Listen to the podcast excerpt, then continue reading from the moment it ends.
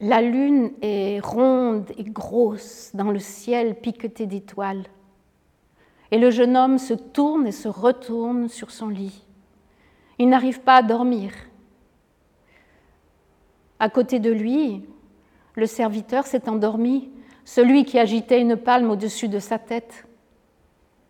Et à la porte, le garde qui est préposé à sa sécurité, lui aussi, il s'est endormi. Alors le jeune homme se lève et doucement, sans faire de bruit, sur ses pieds nus, il s'en va sur la terrasse. Les dalles sont chaudes sous ses pieds. Et il sent les, petits grains, les petits grains de poussière. Et puis, quand il s'approche du bord de la terrasse, c'est toutes les odeurs du jardin qui montent à lui. Le chèvrefeuille embaume tellement le soir. Devant lui, sous la lune qui éclaire magnifiquement, c'est tout son pays qui s'étend. Et le jeune homme lève les bras au ciel et il prie et il crie silencieusement dans son cœur, Éternel, mon Dieu, viens m'aider. Est-ce la douceur de l'air, des parfums?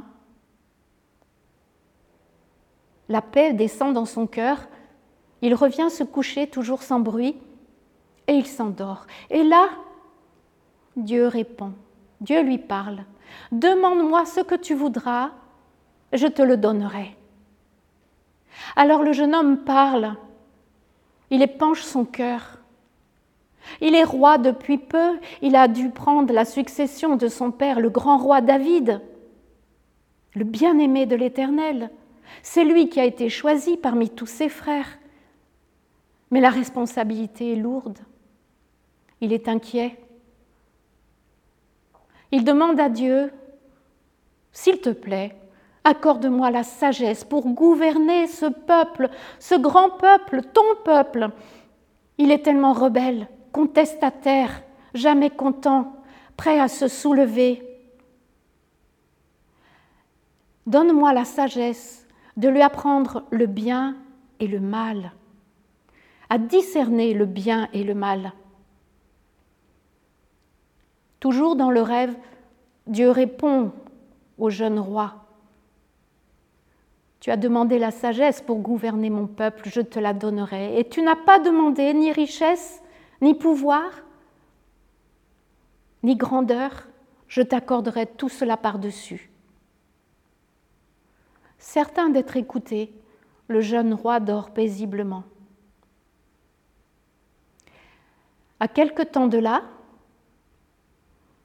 dans son palais à Jérusalem, il est dans la salle du trône avec quelques amis, les serviteurs, les gardes, quand tout à coup des hurlements dans la rue, et des hurlements qui se rapprochent, des femmes en furie, des grosses voix d'hommes et on amène directement là, dans la salle du trône, deux femmes, hurlantes, échevelées, ébouriffées, gratignées.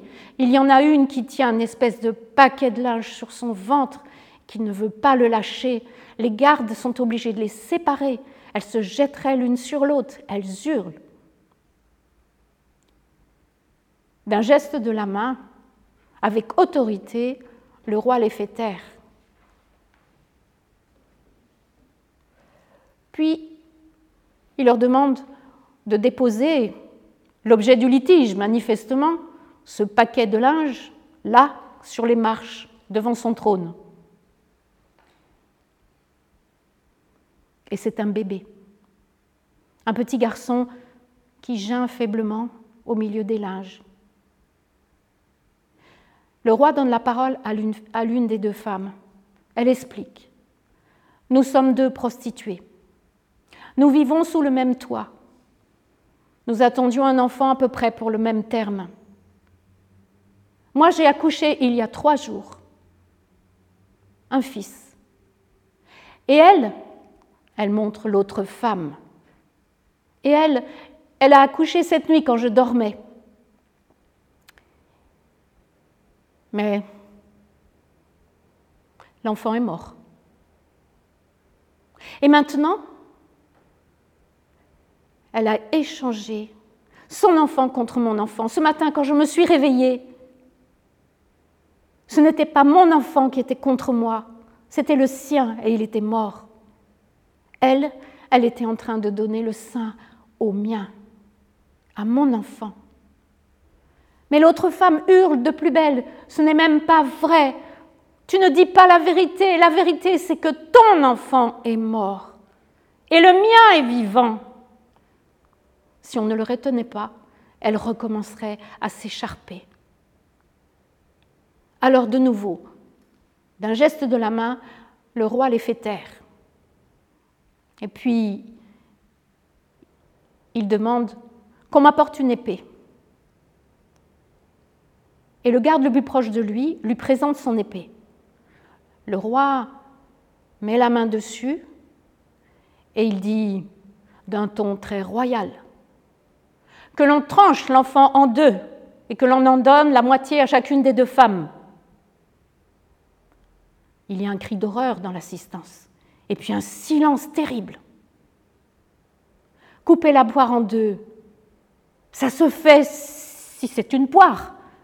Ou la loi de Moïse prévoit que on peut couper en deux comme ça un objet de litige, un agneau, un animal, un bœuf même, mais un bébé.